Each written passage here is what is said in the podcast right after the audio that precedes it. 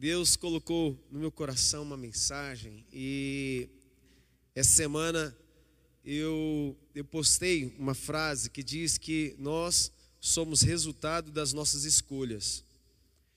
E hoje, quando a gente vê a história, ela se é, avançando, a gente percebe que algumas escolhas foram erradas e outras escolhas deram certo deu tempo de consertar as escolhas erradas. E quando você parte do princípio se afortunar de Deus, a sua vida ela tem uma trajetória de bênçãos, de sucesso e de favor dele. Então, estar na casa do Senhor, você fez uma boa escolha. Amém? A escolha é certa. Eu estou na casa do Pai eu vou ouvir a palavra dele, eu vou me alimentar dessa palavra e eu vou vencer na minha vida, porque ali eu encontro pessoas, muitas pessoas. Quando eu olho para vocês, eu vejo um sucesso, eu vejo alguns de como chegar e como estão e como estão avançando sua vida. Ontem nós fomos numa família querida, é, é, ali em Bertioga, que é o Osmar e a Renata que estão aqui no culto. Faz, levanta a mão assim, Osmar e Renata, lá, lá atrás. Ó. Dá uma salva de palmas para esse casal abençoado. E aí você vê a história de pessoas que chegam com dor, o sofrimento, e um pedido a Deus é: eu quero ter filho, quero engravidar. E quanto tempo de luta perderam duas gravidez, mas hoje eles estão na igreja com o milagre dele chamado Antônio. Uma criança abençoada, amém? Que bênção! Isso é maravilhoso. Isso é bênção de Deus. Então, nós, quando chegamos na casa do Pai, chegamos de uma forma, mas Deus ele transforma. Deus ele mostra o caminho é esse, e quando nós fazemos escolhas erradas, nós também colhemos nesse lugar. Abra sua Bíblia comigo no livro de Juízes, capítulo 6. Juízes, capítulo 6. A partir do versículo 1, diz a Bíblia: Porém, os filhos de Israel fizeram o que era mal aos olhos do Senhor e o Senhor os deu nas mãos dos midianitas por sete anos. Irmão, deixa eu só colocar uma pausa aqui, porque talvez você fale assim, mas o Senhor deu, os deu nas mãos do inimigo, nas mãos do Deus, Ele é justo. Nós temos um Deus justo. Amém? Nós servimos um Deus de amor. Mas quando nós fazemos escolhas erradas na nossa vida, quando fazemos aquilo que é mal, aquilo que desagrada a Deus, Deus ele vai permitir. Não é que Deus quer. Deus ele não deseja o nosso mal. Mas fazemos escolhas erradas, e como pode um Deus justo passar a mão na cabeça do pecado, do erro? Não, você vai colher desse lugar.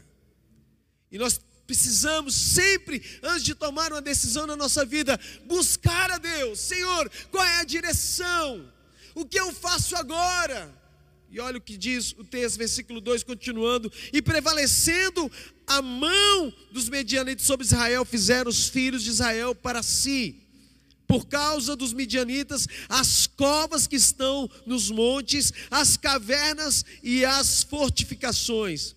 Porque sucedia que, semeando Israel, os medianitas e os amalequitas, e também os do Oriente, contra ele subiam, e punham-se contra ele em campo, e destruíam os frutos da terra, até chegarem a Gaza, e não deixavam mantimento em Israel, nem ovelhas, nem bois, nem jumentos, porque subiam com os seus gados e tendas, viam como gafanhotos em grande multidão que não se podiam contar, nem a eles, nem aos seus camelos, e entravam na terra para destruir. Assim Israel empobreceu muito pela presença dos medianitas. Então os filhos de Israel clamaram ao Senhor.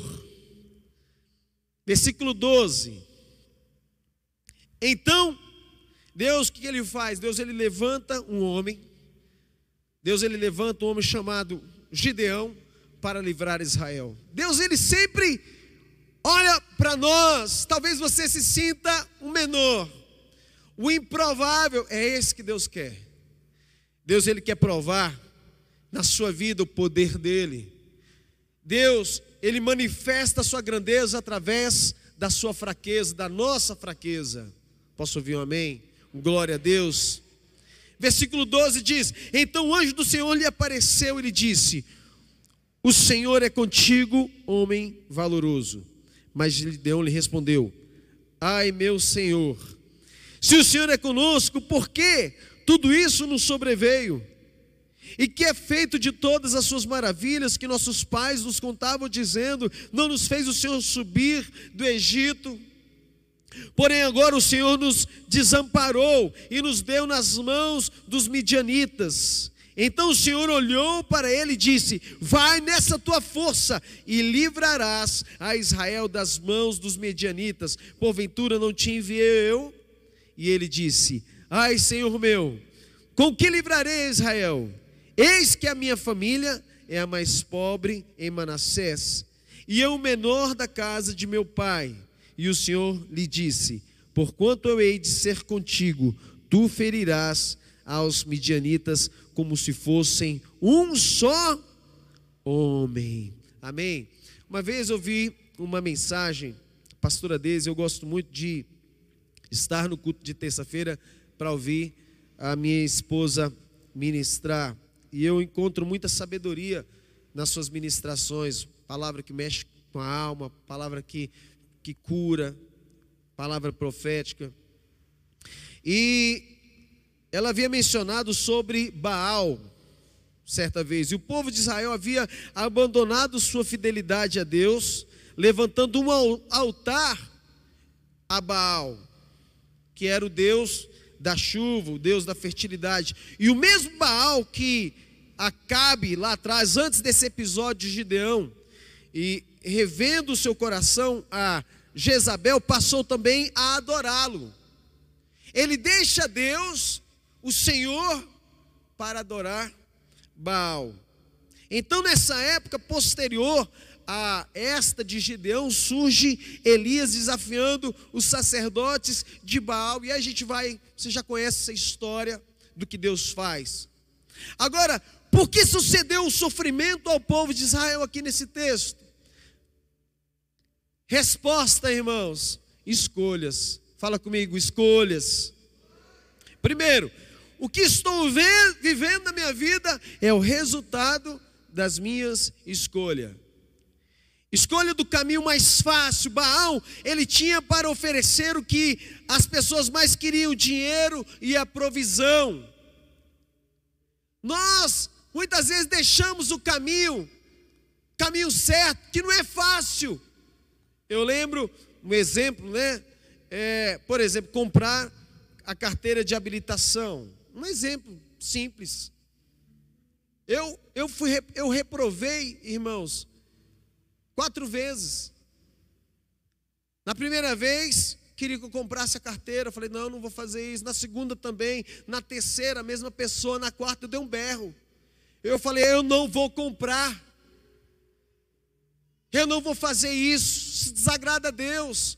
Mas eu lembro que naquele dia, no teste, eu dei um, um grito para o instrutor. Eu falei: Eu não vou comprar. Ele ficou doido. Dirige. Aí o que aconteceu? Eu passei. Tive que dar um grito. Tive que dar um de louco naquele carro. Comprar certificado de faculdade, que mais tem hoje? Dar propinas para autoridades, polícia, fiscais, políticos etc. Por aí vai. Pactos fazendo com que o diabo se torne dono dessa pessoa. Caminhos fáceis que vão levar ao caos, a um caminho de maldição. Eu olho para a minha vida lá atrás, meus irmãos, quantas escolhas erradas. Um caminho de Satanás eu, ontem, desses dias, nós fizemos, compomos. Pode subir um pouco o retorno aqui, Paulo, por gentileza?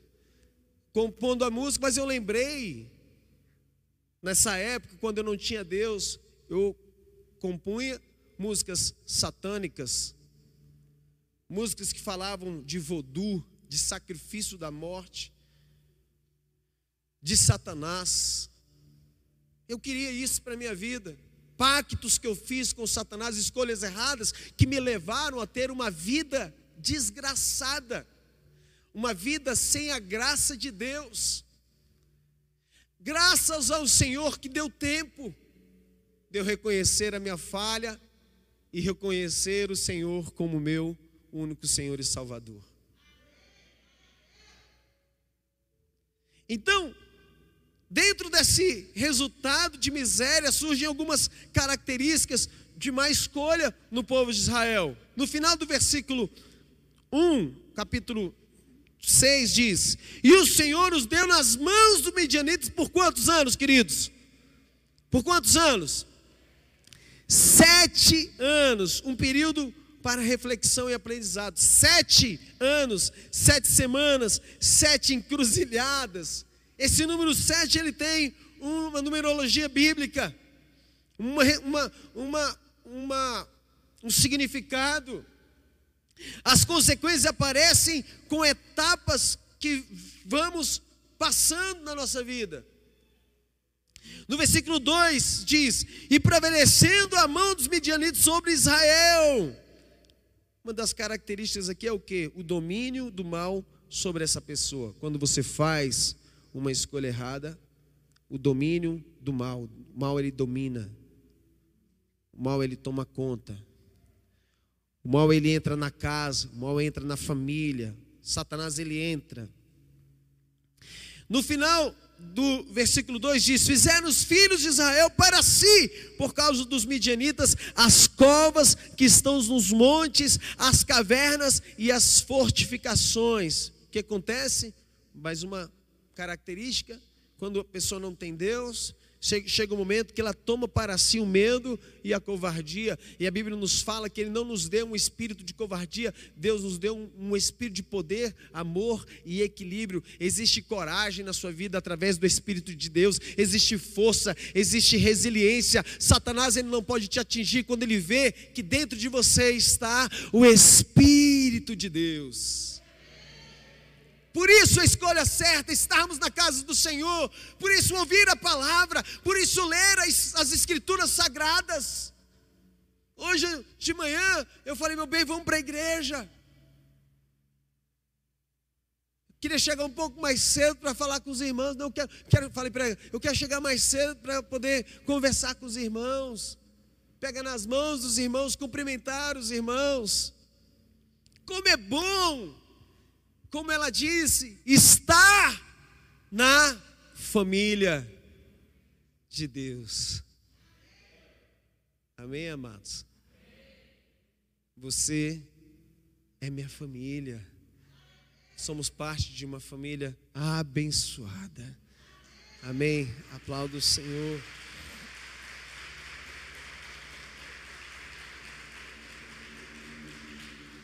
No versículo 3, porque sucedia que semeando Israel, os midianitas e os amalequitas, e também os do Oriente, contra eles subiam. Mais uma situação, por causa das más escolhas que nós temos na nossa vida, todo projeto que esta pessoa faz se torna um fracasso. Tudo que você semeia não dá certo. Nada na sua vida está dando certo, porque escolhas erradas caminho errado. Versículo 4 diz: E punham-se contra ele em campo e destruíam os frutos da terra até chegarem a Gaza, e não deixavam mantimento em Israel, nem ovelhas, nem bois, nem jumentos. E aqui, mais uma, né? Imagina, você planta, o inimigo vem, arranca tudo que você planta, destrói tudo. Você luta o ano todo, o ano todo, o mês inteiro, e de repente aquilo que você conquista se perde. Talvez você, Deus te deu um carro, uma casa, mas de repente uma sequência de roubos, uma sequência de coisas, projetos que não estão dando certo. Será que você consagrou ao Senhor isso que você, que Deus te presenteou? Será que aquilo que o Senhor te deu, você usa em prol do reino de Deus também? Quantas vezes eu vi pessoas dizendo: Eu quero um carro para poder levar um monte de irmão para a igreja. Isso, eu vi tanto isso. E aí Deus dá o carro, e a vida dele agora é praia, passeio, e nada de igreja, e nada de levar irmãos. Daqui a pouco, ou ele se perde, ou ele perde aquilo que ele foi construindo, adquirindo na sua vida de irresponsabilidade. Olha o que ele diz aqui. Essa pessoa passa a ter um dono, né? Ela passa na escolha dela, ela escolheu Baal, ela não escolheu o Senhor. Não. O povo de Israel tinha abandonado ao Senhor. Você que está em casa, Deus está falando com você, volta para a igreja. Volta para a casa do Senhor. Estou falando para pessoas específicas. Eu sei que nós temos irmãos online, no culto online. Você já está com Deus, está nesse lugar. Mas eu estou levando essa mensagem a você que vai ouvir essa palavra, que está desviado do caminho do Senhor, que deixou a casa do Senhor. E talvez você que está aqui também na igreja, seus caminhos estão devassos, errados. E precisa tomar cuidado porque as escolhas que você está fazendo são escolhas que vão te levar à morte. A tristeza, a angústia. Tem gente que, mesmo passando por esse lugar de miséria e sofrimento, não abre mão do erro. Tem uma, uma história, uma vez um irmão contou para mim uma história, e, e ele colocou lá no grupo era um médico, e tinha algumas pessoas com problema com o alcoolismo. E ele colocou uma, um copo de pinga, colocou um verme ali, e o verme ele se desintegrou, se desmanchou. E depois colocou água e colocou um verme ali naquele copo, e ele ficou vivo, nadando. e aí o médico, ele diz, né? perguntou para esse grupo: O que vocês entenderam dessa demonstração? E um deles, com o vício do álcool, disse: É que quando bebo pinga, os vermes morrem.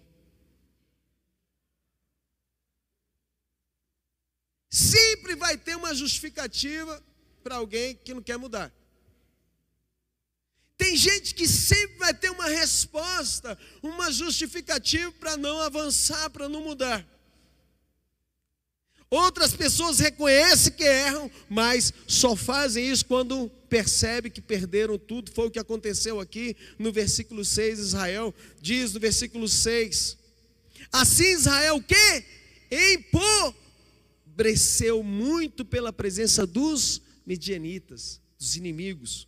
Então os filhos de Israel, o que, que eles fizeram agora? O que, é que eles fizeram, igreja? Clamaram ao Senhor. O, o ruim é isso é que só vai buscar a Deus quando perde tudo, quando vem a pobreza. Aproveita esse momento. Querido, aproveita esse momento que você está na casa do Pai. Não somente por causa da sua necessidade, mas pela necessidade de ter Deus na sua vida, de ter Deus como seu alimento. A Bíblia nos fala que aquele que de mim se alimenta, por mim viverá. Viva da palavra, viva da presença de Deus, e você vai ver, a sua vida vai mudar, vai ter uma mudança extraordinária. Aleluia, amém. Pode aplaudir o Senhor.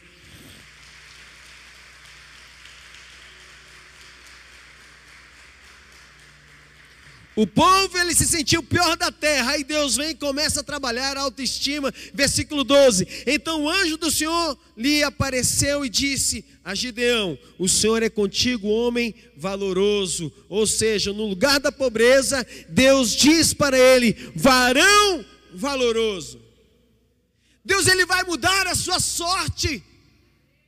Quando você clama ao Senhor, quando você busca a Deus, agora é um tempo de mudança, é um tempo novo para a sua vida. Espera a hora certa, as portas vão se abrir, o milagre vai acontecer. Amém. Glória a Deus. Só que Gideão, ele ainda não conseguia enxergar isso dentro dele. O maior problema muitas vezes está dentro da gente, e aí isso vai se externizar, vai para fora. Quando você não acredita, não adianta viver de aparência. Quando você não acredita em si, Deus na sua vida, não acredita, a aparência não vai mudar a sua vida. Versículo 14 diz: Então o Senhor olhou para ele e disse: Vai nesta tua força e livrarás a Israel das mãos dos midianitas. Porventura não te enviei eu. Deus está falando assim: Eu sou contigo. Deus conosco.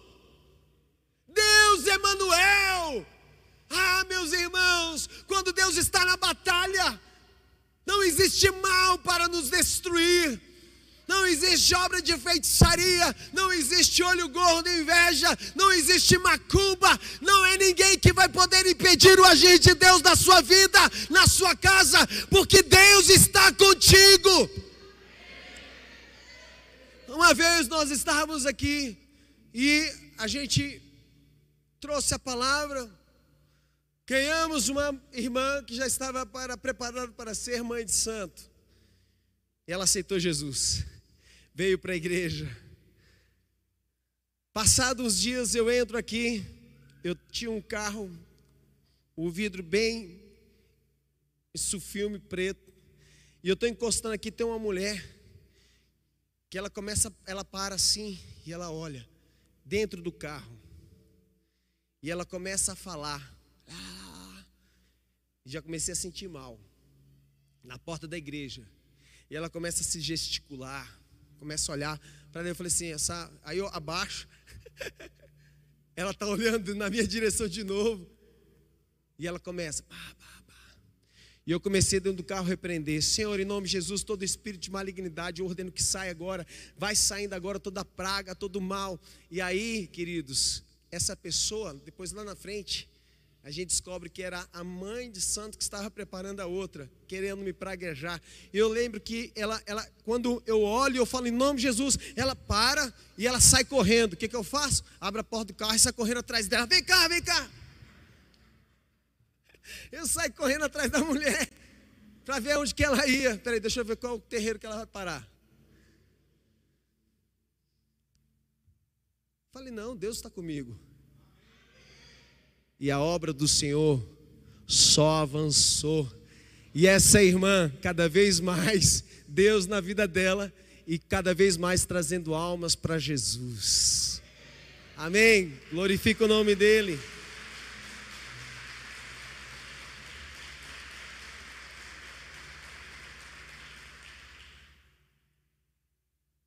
Gideão nesse lugar, ele mesmo se sentindo impossibilitado no lugar da fraqueza, Deus diz a ele: Você é forte. Mas a pessoa não consegue enxergar a força, mas Deus diz: Olha, olha dentro de você, você é forte. E é isso que Deus está falando para você nessa manhã. Deus está dizendo para você agora: Você é forte. Acha essa força. Você pode mudar agora mesmo a sua vida pode tomar um novo rumo a partir de agora. Mas Gideão continua não acreditando nisso e justifica a sua incapacidade. Versículo 15 diz: E ele diz: Ai, Senhor meu, com que livrarei Israel? Eis que a minha família é a mais pobre em Manassés e eu o menor da casa de meu pai. Manassés era a menor tribo de Israel, e da menor tribo de Israel estava a menor família, e da família ali estava Gideão, o menor da sua casa. Deus ele pegou o menor dos menores, o mais improvável de Israel, para libertar Israel. Deus ele pode fazer isso com você. Você acredita? Olha para o teu irmão e fala para ele assim: Deus é contigo. Você é forte. Você é vencedor. Fala para ele: Você é abençoado.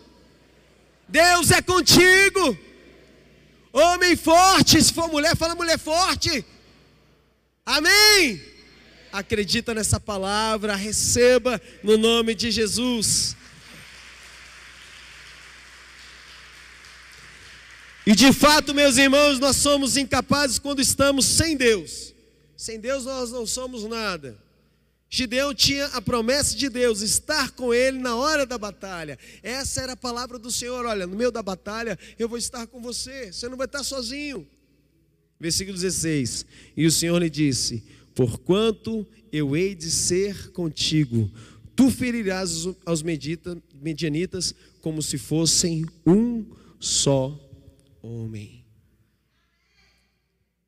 Resumindo, talvez você tenha uma das características de quem fez uma má escolha. Talvez você fez uma má escolha. E por causa da sua má escolha, você está colhendo, vivendo o resultado desse lugar. Talvez você percebeu que é hora de reconhecer que errou e começar a clamar a Deus por socorro. Sim, essa é a hora. Talvez você se veja incapaz de vencer. Quantos de nós, Gideão? Mas com Deus, você pode, do impossível, avançar o possível.